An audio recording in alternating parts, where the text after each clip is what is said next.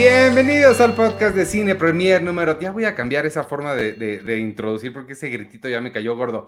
Bienvenidos al podcast de Cine Premier número 315. Yo soy Iván Morales y le doy la bienvenida a mi co-host, como siempre. Charlie del Río, ¿cómo estás? Qué gusto estar en el episodio 315 del podcast de Cine Premier. Gracias a todos por estarnos acompañando en esta tarde, o si acaso, si lo hacen en podcast. Gracias. Vamos a intercambiar grititos. No sé si querías que, yo también gritara o que no gritara o que lo hiciéramos normal. No supe, traté de improvisar. Tú ya le metiste más tonito influencer. ok. Que es el que le gusta tanto a la, gente. Ahora, oye, no agarró este, digo, por si te preguntabas, no agarró TikTok ahora. A veces lo sé hacer, a veces no. Nada más estamos en YouTube y Facebook, amigos, pero aquí estamos. ¿Cómo estás? ¿Cómo estuvo tu semana?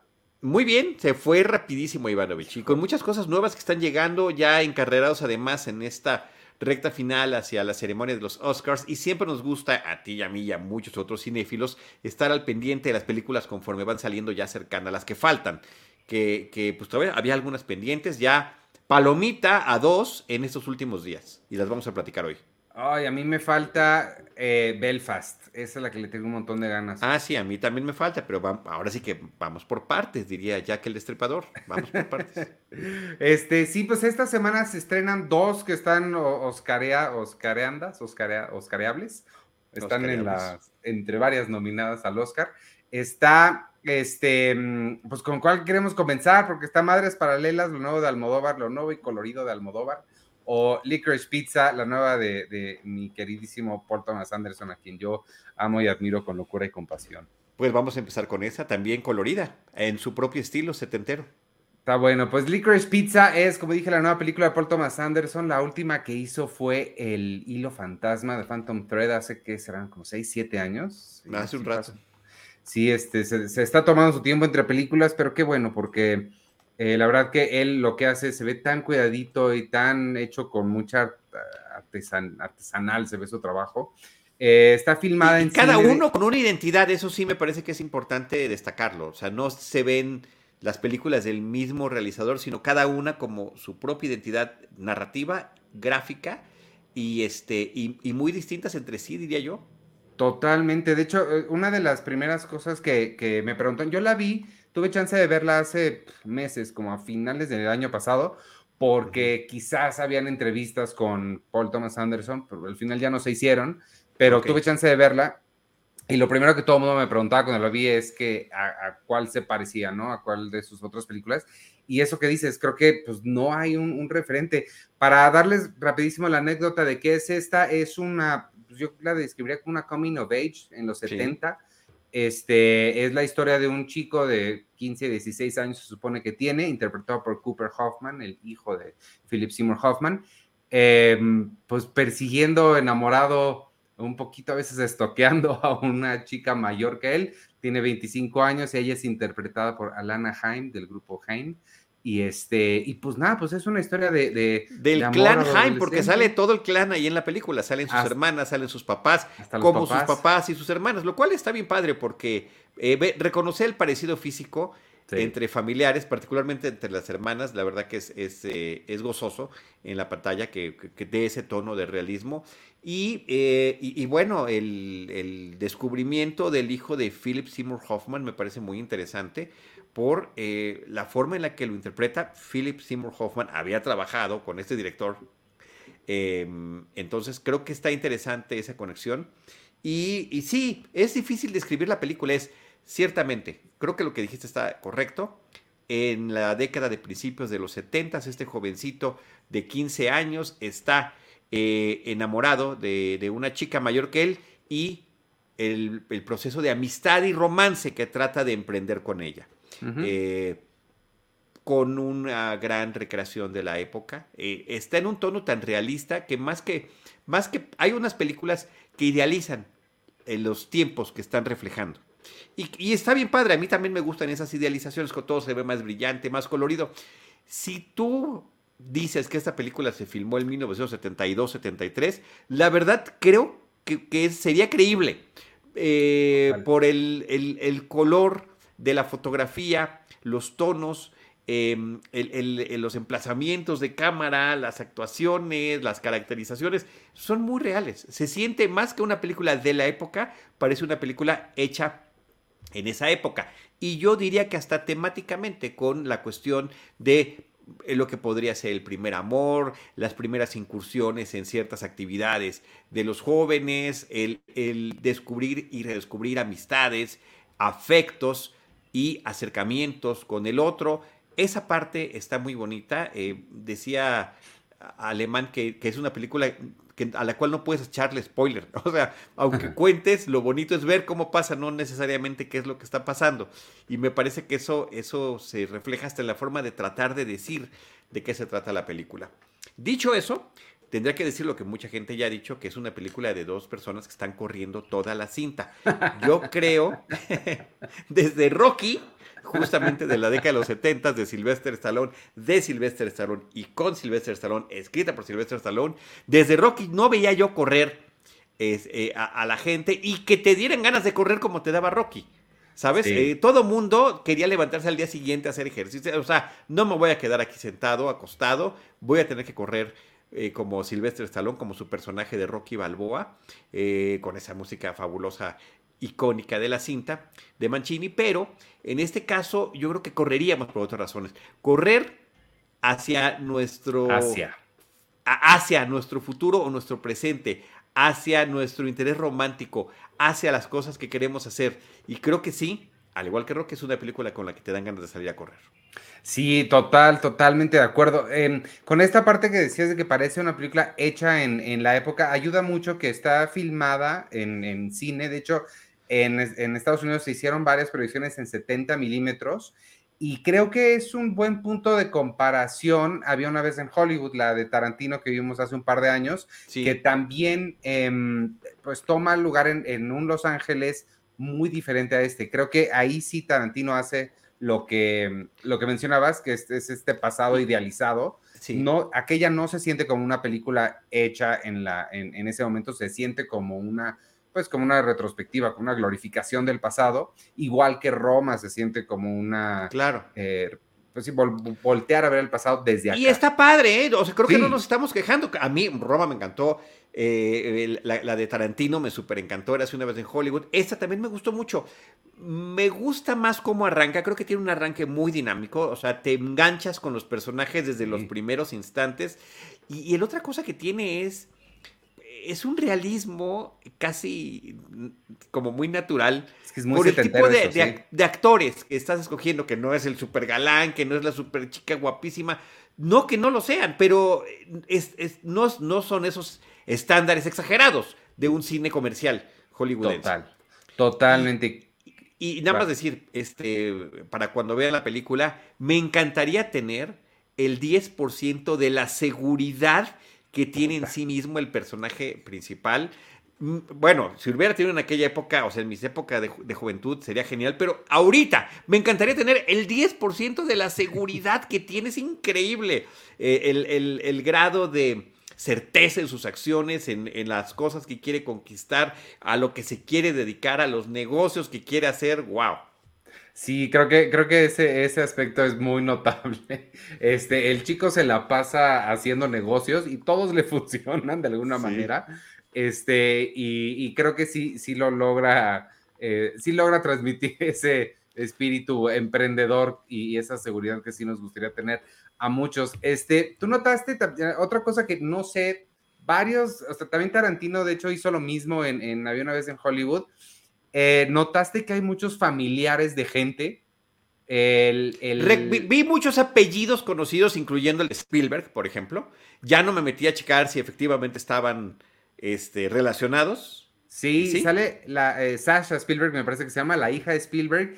Y el que me encantó es, ¿te acuerdas? Hay, una escena, amigos, para cuando la vayan a ver el, jueves que se estrena. Em, va a una tienda de colchones el hijo de, Philip Seymour Hoffman, va a una tienda de colchones y el colchón que está ahí lo vende el papá de Leonardo DiCaprio. Ok, también vi su apellido, fíjate, qué padre. No, sí, sí, sí. Este, y, además de eso, tiene cameos muy interesantes, actores posicionados, ganadores del Oscar, muy reconocidos, que tienen un papelito chiquito, como Champagne, por ejemplo, Bradley Cooper. ahí están. Eh, o Maya Rudolph, así, Maya Rudolph, creo que nada más voltea a ver la cámara y hace una expresión y ya se fue toda su participación. Pero eh, está padre verlos por ahí en, este desfile de, personalidades, cuando lo que está importando es la relación de estas dos personas. Y se supone que, bueno, por, un lado, el personaje Bradley Cooper, que ahorita no, no me acuerdo cómo se llama, Peter, algo, es real, es de la vida real. Es un productor que existía en, la vida real en esa época. Sí, y sí fue pareja durante casi una década de Barbara Streisand. y se casó varias veces con John Peters, me parece que se llama. John Peters. John Peters. John Peters, eh, bueno, parece que era estilista y termina convirtiéndose en un súper reconocido y exitoso productor de Hollywood. Eh, y, mujeriego, eh, y aquí lo presentan como un tipo además explosivo, ¿no? Como, como para que se hubiera encontrado con el de este Joe Pesci de Buenos Muchachos, ¿no? se hubieran encontrado. ¿Qué pasaría si se encuentran en un bar estos dos? Em, a, mí, fíjate que la película me, costó entrarle un poquito, igual que todas las películas de Paul Thomas Anderson, no sé por qué siempre me cuesta trabajo entrarles. Ya una vez, em, como que me, toma tiempo acostumbrarme, aclimatarme a lo que me está contando. Entonces yo al principio no lo sentí tan dinámico como tú. Sí me, me, digo, me, costó tantito entender qué estaba haciendo porque empieza en una...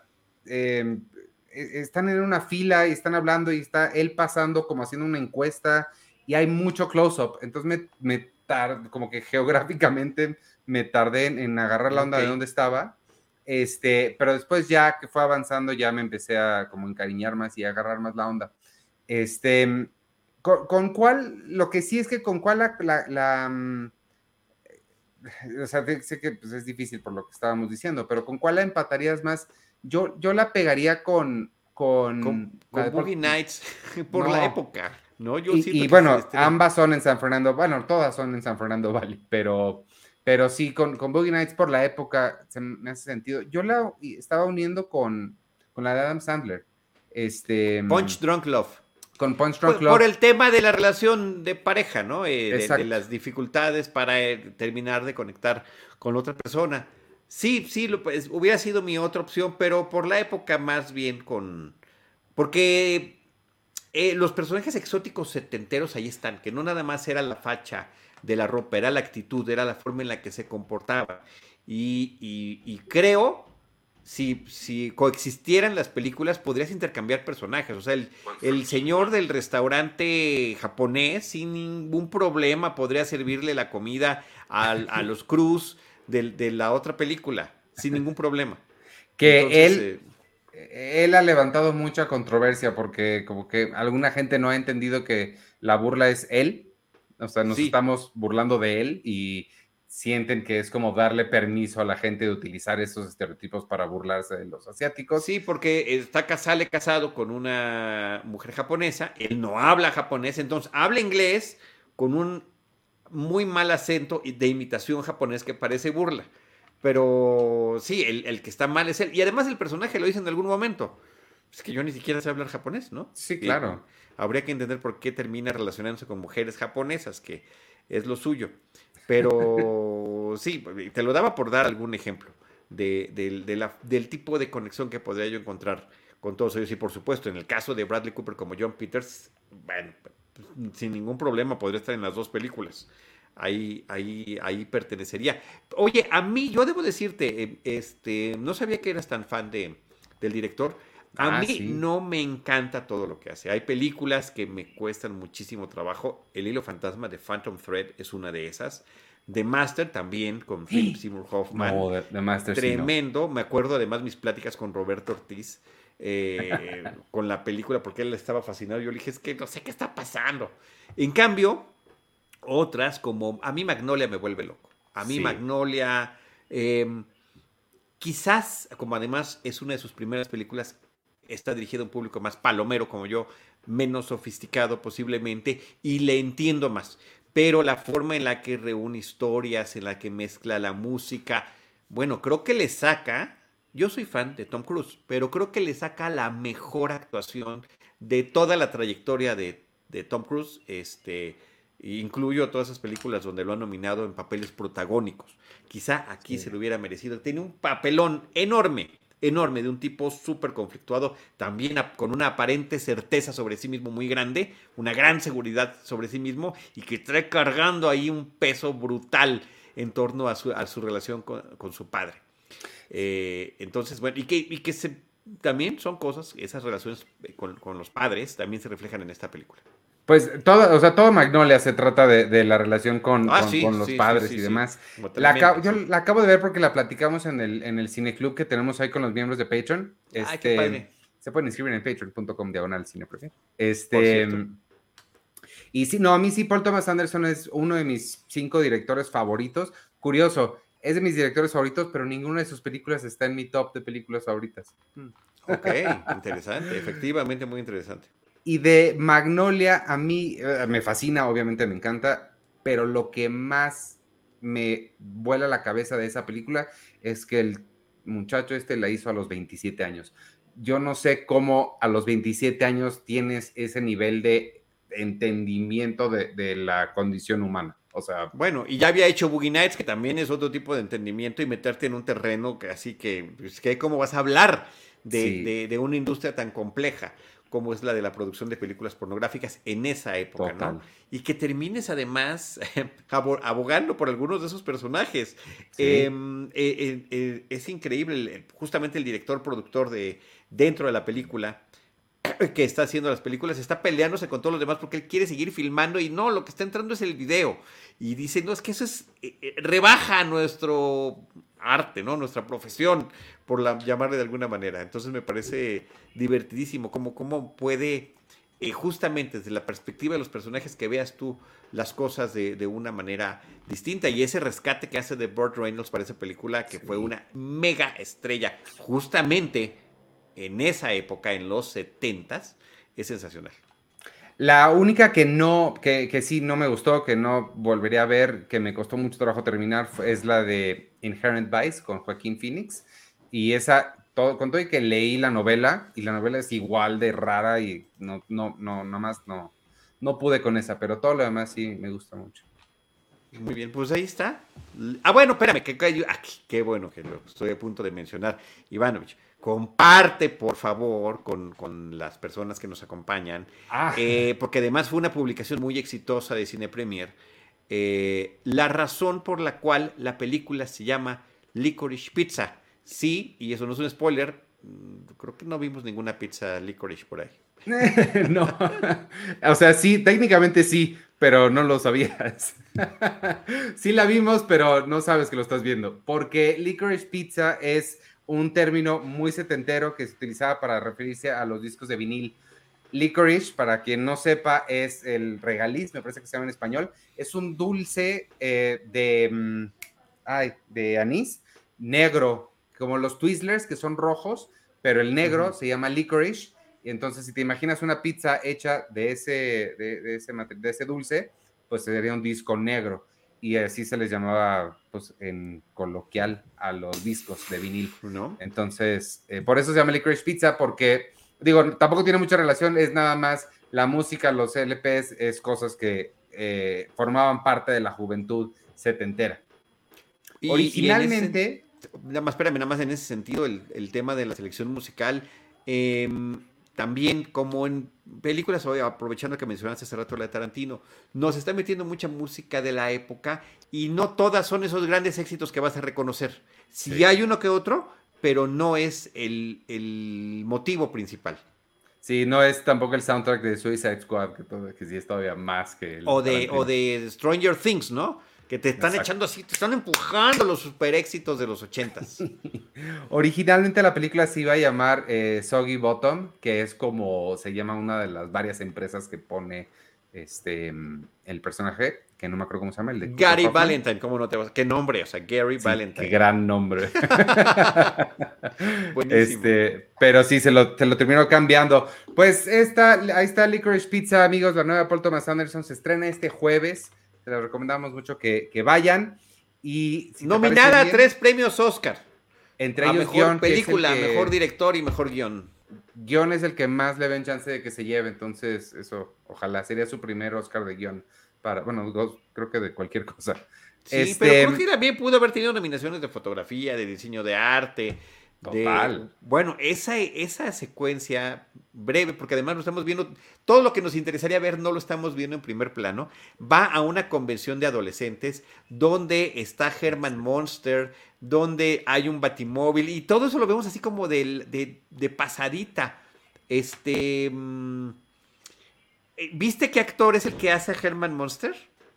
Sí, pero ya no me acuerdo. se oye su voz, lo, reconocí por la voz. Yo también, pero ya no me acuerdo. Es este Brad. Eh, no, el de pelo chinito eh, que sale en Chicago, que era el esposo del personaje.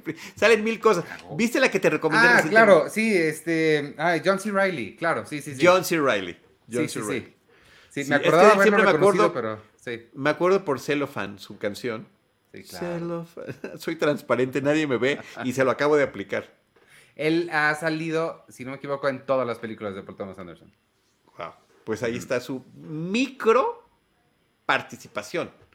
Porque, en serio, lo reconocí por la voz que me encanta que, que su voz sea tan reconocible. Sí, yo también por la voz fue que lo reconocí.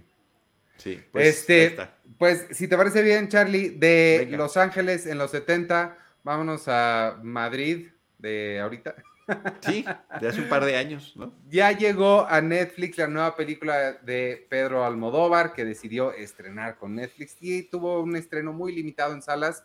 Eh, no sé si aquí en México, pero sí lo suficiente para calificar para el Oscar. Está nominada Penélope Cruz por esta película que se llama Madres Paralelas, que además fue muy notable en Cannes porque le prohibieron su su póster y nos lo prohibieron a nosotros. No nos lo prohibieron, pero deben saber amigos que cuando uno publica cosas en un sitio web, Google, que pone su publicidad ahí, decide que algunas cosas son ofensivas para ellos y el póster de Madres Paralelas tenía un seno con leche goteando y, ah, este, decidieron que, el arte es ofensivo, entonces lo tuvimos que sustituir. Y fue muy eh, pues controversial ese arte y pues ya está en Netflix Madres Paralelas, que es la historia, pues yo la definiría dos historias paralelas, porque son dos historias, yo la sentí que eran dos películas y una me gustó más que la otra. Pero cuéntala tú.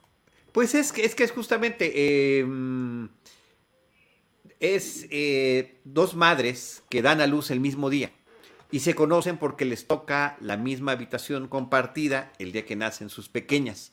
Eh, y a partir de ese momento que ellas, en las que ellas conviven, desde antes del parto inclusive, porque ya las vemos en, estas, en el proceso del parto, en estos dolores, en el tema de la respiración, antes de que entren cada una a quirófano para su procedimiento, ¿no? Entonces, eh, desde ahí se conocen, después eh, se tratan ya que están, siguen hospitalizadas y después cuando conocen a sus bebés y pues conocen a sus familiares y amistades, porque pues estas amistades y familiares van al mismo lugar y después se separan y se tendrán que reencontrar. Eh, creo que es muy importante no, no decir el tema principal de la historia, porque es, a mí, a mí me, parece que es una película que te va llevando por distintas vueltas de tuercas. O sea, va pasando por un lado y de repente cambia por el otro y tú, ah, o sea, es megadrama, sí, drama muy bien llevado a cabo, eh, todo funciona muy bien. Y aparte trae un tema adicional que es súper importante y es con lo que de alguna forma abre y cierra la película, que es el tema de las personas desaparecidas durante la Guerra Civil Española hace ya tantas generaciones y que sigue siendo un tema vigente, doloroso. ¿Cómo lo ven distintas generaciones? No, hay, una de las madres es Penélope Cruz, la otra madre es una mujer muy jovencita y entonces dices que tú no sabes ni de dónde vienes ni qué opinaba tu familia en aquella época, o sea, hay que saber.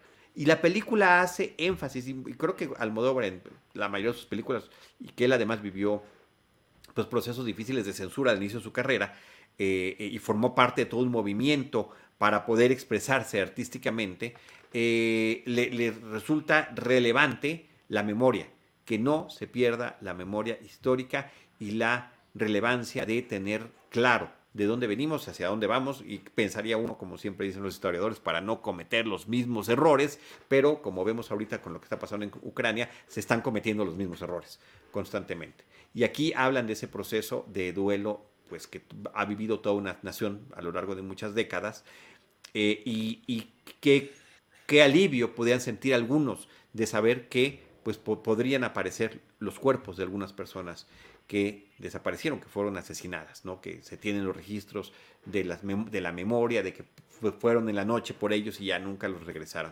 Entonces, ese tema también está presente a lo largo de la película. Total, totalmente. A mí, eh, debí haber dicho más bien, son, creo que son tres peliculitas en una porque, porque sí, esa pues está... Esa es una. Esa podría ser hasta cortometraje.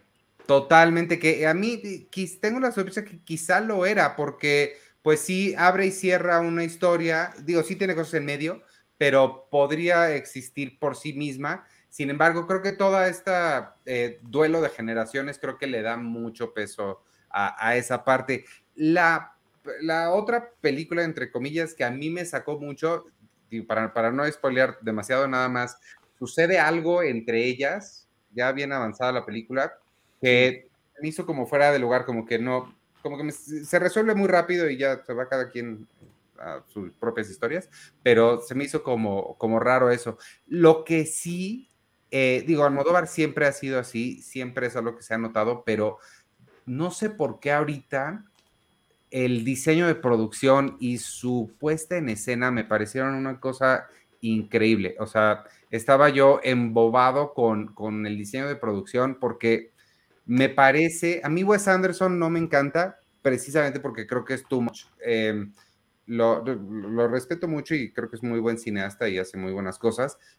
Eh, o sea, no, no diría que no me gusta, pero, pero no me encanta porque sí lo siento como too much. Y el diseño de producción de Almodóvar lo siento como que está en esa línea entre verse eh, real, supongo, que se la compre, y la total fantasía a la que ya se va Wes Anderson. Entonces, me, gusta mucho, me atrae mucho los mundos que pone este, este color tan vibrante que tienen todo.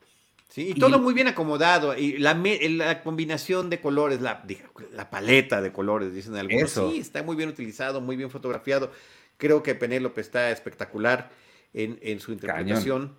Eh, todos en general, pero pues ella lleva un peso muy importante en la película. Y mira, nada más sumar al comentario que está haciendo Néstor Montes, que nos está ahí acompañando.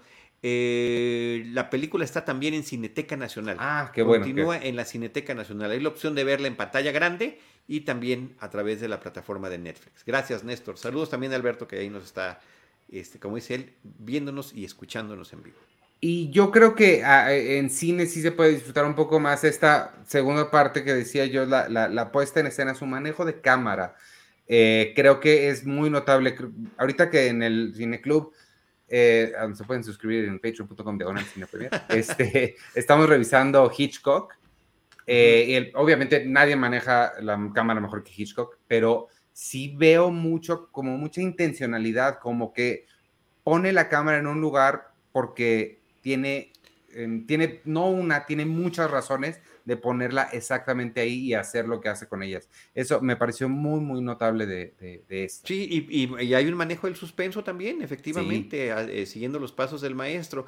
Y por otra parte, qué tan grande sea el parecido, no, cada uno lo decidirá como espectador, pero un, un detalle del final de la película también me recordó la lista de Schindler porque hay una suerte de un homenaje similar donde parece que la realidad y la fantasía se combinan para presentarte algo, ¿no? Y hay un detalle ahí de, este proceso de, memoria que está viviendo un pueblo unido, una pequeña población que ha sufrido esa pérdida, que todos se conocen entre sí y están muy atentos de lo que se pueda eh, descubrir en, en, esta búsqueda de estas pues, fosas clandestinas que, quedaron por allá. Entonces, pues, creo que termina hilando bien. o sea, tú, a ver, ¿te parece que son tres películas? A mí me parece que las tres líneas narrativas están muy bien entretejidas y que terminan funcionando muy bien. Y esas cosas que dijiste que a lo mejor te desconcertó un poquito, a mí esas vueltas de tuerca fueron las que me fueron gustando a lo largo de la película porque dije, ay, que, ok, no va, ay, y de repente te da la primera y tú así como hasta te medio tuerces y ya, ah, ¿qué pasó?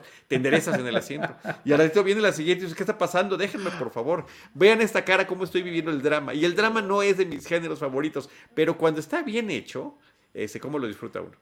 Nada más que, que, terminemos para que no estar al aire hablar con spoilers. No sé si estemos hablando exactamente de lo mismo. Yo estoy, yo creo que sí. Yo creo que sí. Yo creo que sí. Este, sí, pues eh, me, encantó. Este, me gustó. Em, no, es mi favorita de Almodóvar, me gustó mucho más la anterior que hizo eh, Los Abrazos, ¿cómo se llama? La de también con Penélope del año pasado. ¿No la viste? Eh, Dolor y Gloria. Dolor y, Gloria. Sí.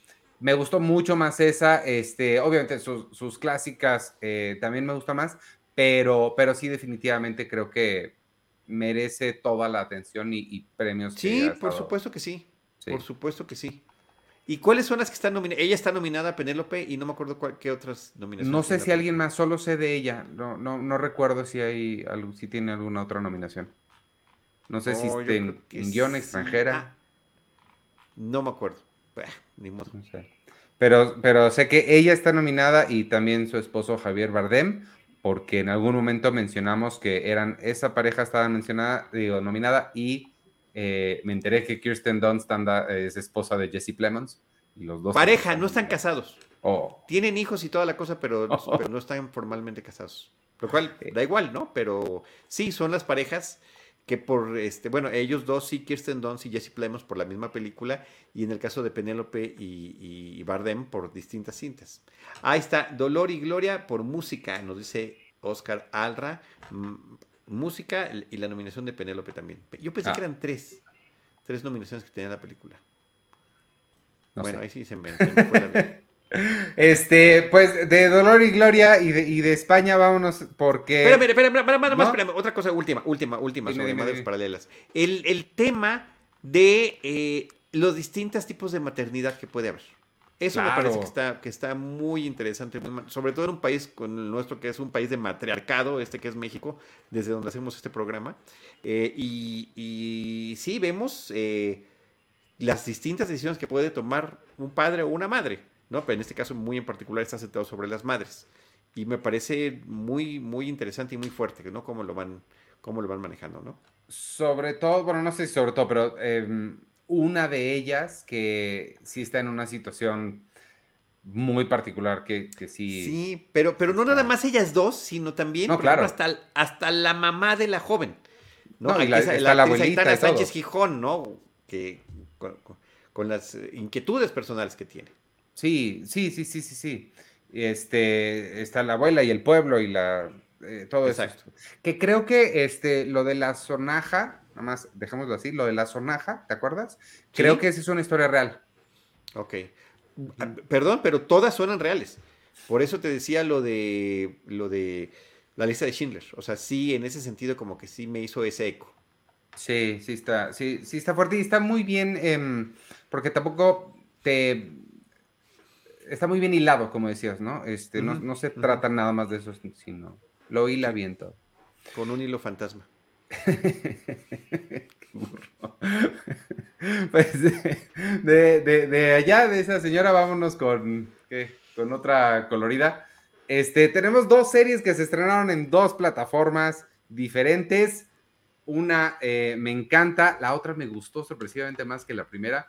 Eh, Space Force en Netflix y la maravillosa señora Maisel, Marvelous Mrs. Maisel en Amazon Prime Video. Este, Prime, fíjate que cambió su estrategia, no sé si lo notaste. sí, claro, lo noté, lo noté, lo noté, fue un poco doloroso enterarme.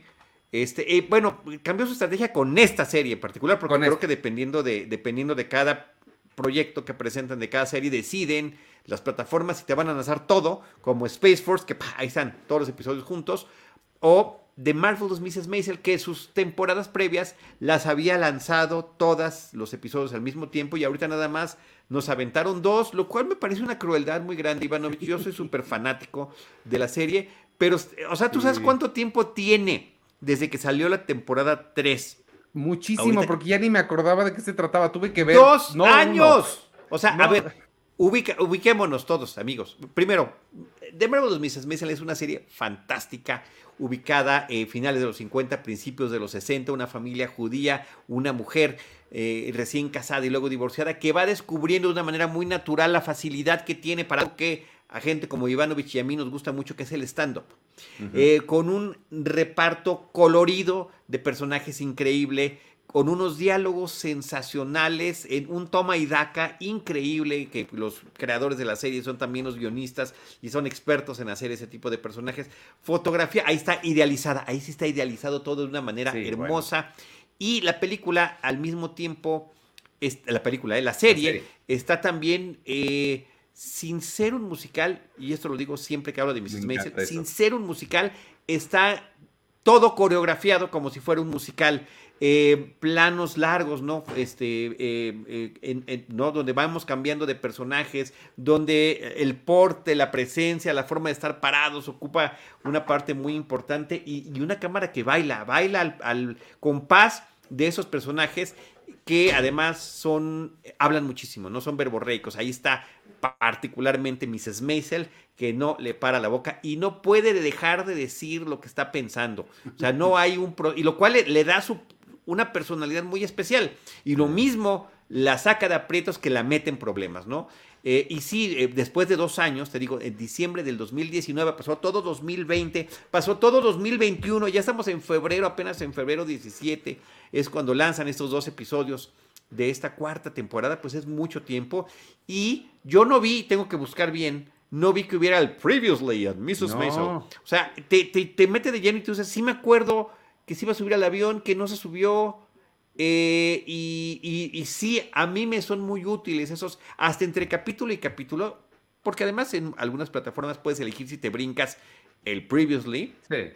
Pero es muy bueno porque te recuerda además, te ponen los flashbacks de lo que tienes que saber. De los momentos clave. No, no, es un resumen del episodio pasado, es, no, es lo, lo que tienes que saber del episodio pasado para conectarte de la mejor manera con el que sigue. Entonces, sí, bueno, la recomendación sería pues echarse otra vez la, la temporada después de dos años pero eh, cómo la extrañaba, cómo la extrañaba, el repartazo que tiene y eso sí, arranca esta nueva temporada como si hubiera pasado un minuto de la anterior. Un minuto o diez, eh, para ser más exactos, ¿no? Desde que estaba en el aeropuerto hasta que ya está de regreso en el taxi hacia la ciudad. Eh, pero, no nada más lo quiero decir en el sentido ese de que de, que está conectado así temporalmente, sino que nos trae la misma dinámica, la misma vibra, el mismo feeling que, teníamos desde que la dejamos de ver. Es decir, afortunadamente conserva eh, su, estilo narrativo eh, y, de dinámica que lo hace tan divertida. Yo, eh, yo no me acordaba de nada, yo tengo una pésima memoria y no me acordaba de absoluta. La empecé a ver y dije, no, no sé qué está pasando. O sea, apenas y sé quiénes son ellas dos. Entonces sí le detuve. le detuve. Susie y Mrs. Mason. y me fui a ver, no uno, vi dos recaps en YouTube de gente que ha hecho cosas, este, o sea, no oficiales, y con eso ya me pude este, acordar qué es, lo que, qué es lo que estaba pasando. Y sí, totalmente de acuerdo, es fantástica. También estoy, estoy de acuerdo en todo lo que dijiste. Tampoco me encanta que hayan cambiado su estrategia. Hay cosas con las que sí me gusta más que sea semana a semana. Esta no es una de ellas, esta definitivamente sí la prefiero toda, porque además es, es muy digerible, es muy rápida, te la, o sea, quieres que, continúe y continúe y continúe, entonces sí extrañé eso, este, no sé si lo vayan a continuar haciendo, o sea, nomás una prueba a ver qué tal, pero fantástica, hay dos episodios ya arriba y este, los dos tienen ese mismo dinamismo, em, se siente la narrativa que va avanzando, eh, y ya anunciaron que viene una quinta y esa será la última. con la que van a cerrar, eso fue muy doloroso. Eh, Amy Sherman Paladino y, Daniel Paladino están detrás de todo este proyecto. Eso es fantástico, eh, este equipo creativo que, nos traen todo esto. Y Rachel Brosnahan, la que hace a, Miriam Maisel, a Mitch, es increíble, es qué, manera de tomar este personaje y de darle vida y de darle eh, eh, tanto movimiento y que a veces te puede caer súper bien y a veces te puede caer súper mal, pero eh, es un personaje, lo sientes real a pesar de esta idealización de la época que estamos haciendo. Y de que sí, o sea, los diálogos podríamos verlos también en una obra de teatro. Están... Totalmente. Ah, no sé si soy yo o tú, pero te perdimos. En caso de que seas tú, voy a continuar yo hablando.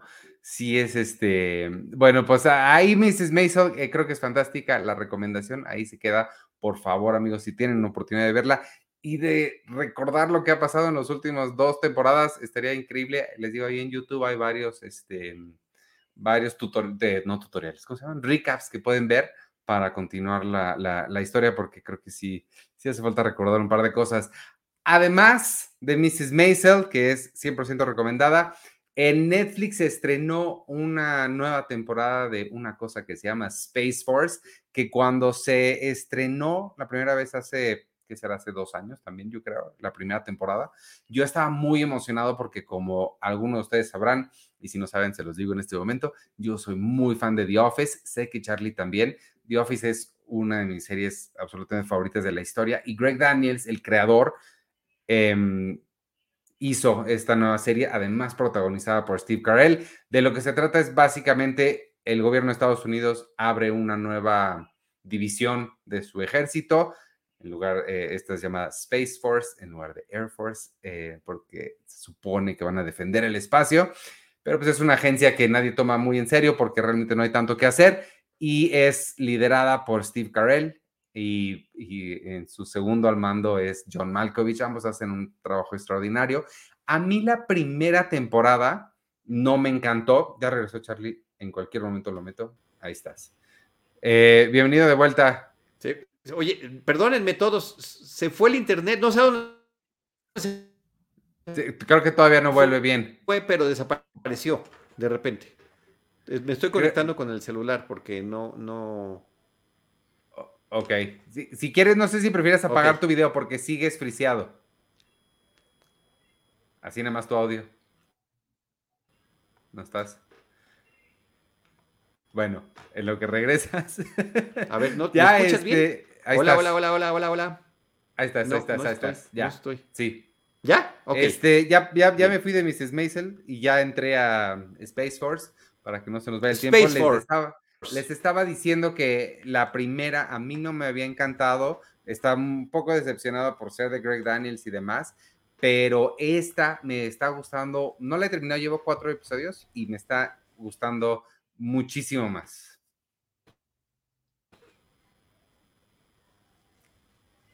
Creo que todavía ya está otra vez. Hay un cambio de tono, Ivanovich, que bien. Eh, chin, perdón. Hay un cambio de tono en la serie.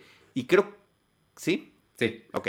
Eh, y eso es importante mencionarlo, porque la. A ver, la farsa de Space Force, ¿no? Que podría ser Space Farce, viene de. Y nunca se menciona, pues viene del presidente anterior de los Estados Unidos, de Donald Trump que dice, sí, necesitamos una fuerza espacial. Y bueno, estos dijeron, vamos en caliente a hacer una serie. De hecho, en el primer episodio, cuando eh, se reúnen todos los generales de las distintas divisiones de las Fuerzas Armadas, dicen, va a haber una nueva y el presidente está por anunciarlo. En cualquier momento lanza el tweet. O sea, ya, sabes de quién está hablando. Nunca menciona a Donald Trump, pero para, para decir que alguien va a anunciar política pública porque va a lanzar un tweet, pues es ni más ni menos que Donald Trump. Pero pues ya regresamos eh, con esta segunda temporada con un cambio en la administración en la vida real y también hay un cambio de administración eh, presidencial en la serie. Y se recortan presupuestos y creo que nos, nos, eh, toda esta situación hace que la farsa tenga que llevarse a otro lado. O sea, sigue siendo muy divertido que exista esta, esta agencia espacial, esta fuerza espacial, ¿cómo se llama? Pero creo que nos adentramos un poco más en los personajes. Creo que es eso, y, creo que Steve Carell está muy metido en eso. Él, él, está no nada más como protagonista, sino también como guionista de algunos episodios. Y productor. Y productor, claro, y productor. Entonces, eh, pues eso, eso me está pareciendo muy agradable. Y su dinámica eh, con John Malkovich es fantástica. De verdad que eh, John Malkovich con una mirada ya te, tiene hipnotizado, este, este tipo que tiene una facilidad para el estronismo, para darte personajes que pueden estar en un momento muy contentos, muy tranquilos, explotar y de repente regresar a lo mismo. El, capítulo 1 es súper entrañable porque a pesar de todo lo que pasó, de los excesos en la trama de la temporada pasada y, justa, y sobre todo del final, eh, y de y, de la personalidad del personaje eh, principal, eh, termina siendo entrañable cómo lo rescatan. Y eso me gustó mucho. O sea, te quedas con un, ay, qué, bonito, después de todo lo que, lo que han vivido. Sí, a, mí ese, ese cambio de tono que mencionas, a mí se me hizo que le benefició muchísimo eh, el trabajo de, personajes. Creo que em, estoy conectando mucho más con esta que con la pasada por eso, por, por los personajes. Y este, y sí, John Malkovich creo que es una cosa increíble, creo que todo lo que hace lo hace, lo hace perfecto. Y por supuesto, Ben Schwartz, que está, parece ya en todos lados, pero todo lo que hace me encanta, entonces se lo celebro. Eh, por supuesto que sí, sí, sí. Ah, ah, bueno, a mí su personaje me caía muy mal en la temporada pasada y aquí está ya mucho más integrado a la dinámica de todos los personajes que trabajan en este Space Force. Sí, está menos eh, obnoxious. Exacto. Que, era el objetivo del personaje. El personaje es así. Pero ahorita está un poquito más moderado. Sí, total. Mejor intencionado, inclusive, que, que, como estaba intencionado desde la temporada pasada. Sí, total, total, totalmente de acuerdo. Oye, este, pues ya se nos está acabando el tiempo, entonces eh, vamos a empezar a despedirnos, si te parece bien. Claro que sí a ti y a tu silueta de James Bond. Está bien, padre esa foto. Este, nada más, rapidísimo, amigos, si quieren se, las platico o si Charlie la puede ver, la platicamos mejor la semana que entra. Eh, pero nada más para que empiecen a ver si pueden. En Apple TV se acaba de estrenar una serie dirigida por Ben Stiller, protagonizada por Adam Scott, que a mí me encanta Adam Scott también. Se llama Severance y de lo que se trata, rapidísimo es, em, es una empresa que es tiene tantos secretos que lo que hace es cuando te contratan, te divide tu cabeza en dos. Entonces tienes esencialmente dos vidas. Tu yo que vive afuera y que no sabe nada de lo que sucede en el trabajo y tu yo que trabaja y no sabe nada de lo que sucede afuera. Entonces se llama Severance porque es un, es un juego de palabras con em, separar las cosas y, este, y está, está bien interesante. Si puedes verla, Charlie, estaría. Sí, quiero, ya me, la super vendiste, me la super vendiste. Y Severance también es lo que se le da a la gente cuando los despiden. Entonces, eh, tiene sentido. El finiquito. De alguna forma. Entonces, sí, eh, me, lo sentí un poco vinculada como a Upload, esta serie de Amazon que también creo que hemos platicado. Y que también es de eh, Greg Daniels. y me encanta mi Upload, ¿eh? Me encanta. Creo que a ti no tanto, pero a mí me pareció súper divertida. Y estoy muy entusiasmado de que venga una nueva temporada. Este, sí, creo que también este año viene una nueva de Upload, porque Greg Daniels ha andado muy ocupado. Así es, así es. Este, pues ahí está, amigos. Entonces, vámonos eh, despidiendo, no sin antes compartir estos agradecimientos a toda la gente que se ha unido a Patreon. Recuerden que si tú quieres formar parte de la comunidad de Patreon de Cine Premier y tener acceso a boletos al cine, al cine club, a talleres, la semana que entra empieza un taller de producción de cortometraje. Este, se pueden, al taller se pueden inscribir por fuera o como parte del Patreon lo toman todas las casas Pau. Eh, les dije boletos al cine, trivias. Mañana van a ir a ver Licorice Pizza. Eh, bueno, no todos porque no todos pueden, pero muchos de nuestros patrons y tener este bonito agradecimiento en pantalla aquí al podcast. Lo pueden hacer en patreon.com diagonal cine premier. Yo soy Iván Morales. Gracias a todos los que nos vieron en vivo. Este, me pueden seguir en arroba Iván Morales y en todas las redes sociales de Cine Premier, arroba Cine Premier con la E ahí al final. Este, la, agenda de la semana. Mañana nos toca Seinfeld, un episodio a la vez, a las 6 de la tarde. El miércoles es el Cine Club. Jueves tenemos un podcast exclusivo para patrons y el viernes toca Cine 90. Vamos a hablar de Braveheart ahí con Víctor. Y esos son todos mis anuncios. Perdóname, Charlie, te lo dejo a ti, despídete. No, montón de anuncios y todos muy válidos. Eh, yo soy Charlie del Río, me pueden seguir como arroba Charlie del Río, Charlie del Río Cine y Series. Y fíjense que al ratito voy a participar en un programa a las 8 de la noche, el día de hoy, del 50 aniversario de El Padrino, del 50 aniversario del estreno del Padrino. Eh, va a estar muy padre, así que ojalá que nos puedan acompañar en las, en, las eh, redes sociales de Paramount Pictures, también en Cinemanet. Entonces, eh, pues ahí está esta, esta oportunidad de vernos. Y el miércoles nos toca Cinemanet. ¿Qué más? Pues varias cosas más ya les iré contando. Ahí en redes sociales lo podemos ir compartiendo. Gracias, Ivanovich, qué gusto saludarte. Perdón, una disculpa por la falla del internet, pero aquí estamos ya para terminar el programa. Gracias. Está bonita tu silueta. Vámonos. Ay. El podcast de Cine Premier es producido por Cine Premier y Producciones Jimbo. Consulta todo nuestro contenido en cinepremier.com.mx. Y si te gustaría apoyarnos y todo el trabajo que hacemos, Ve a patreon.com diagonal cinepremier y considera unirte a nuestra comunidad. Recibirás acceso al Cine Club, boletos al cine, talleres, pláticas, podcasts exclusivos y mucho más. Es a través de nuestro público que todo lo que hacemos es posible. Para información comercial, escribe a ventas cinepremier.com.mx.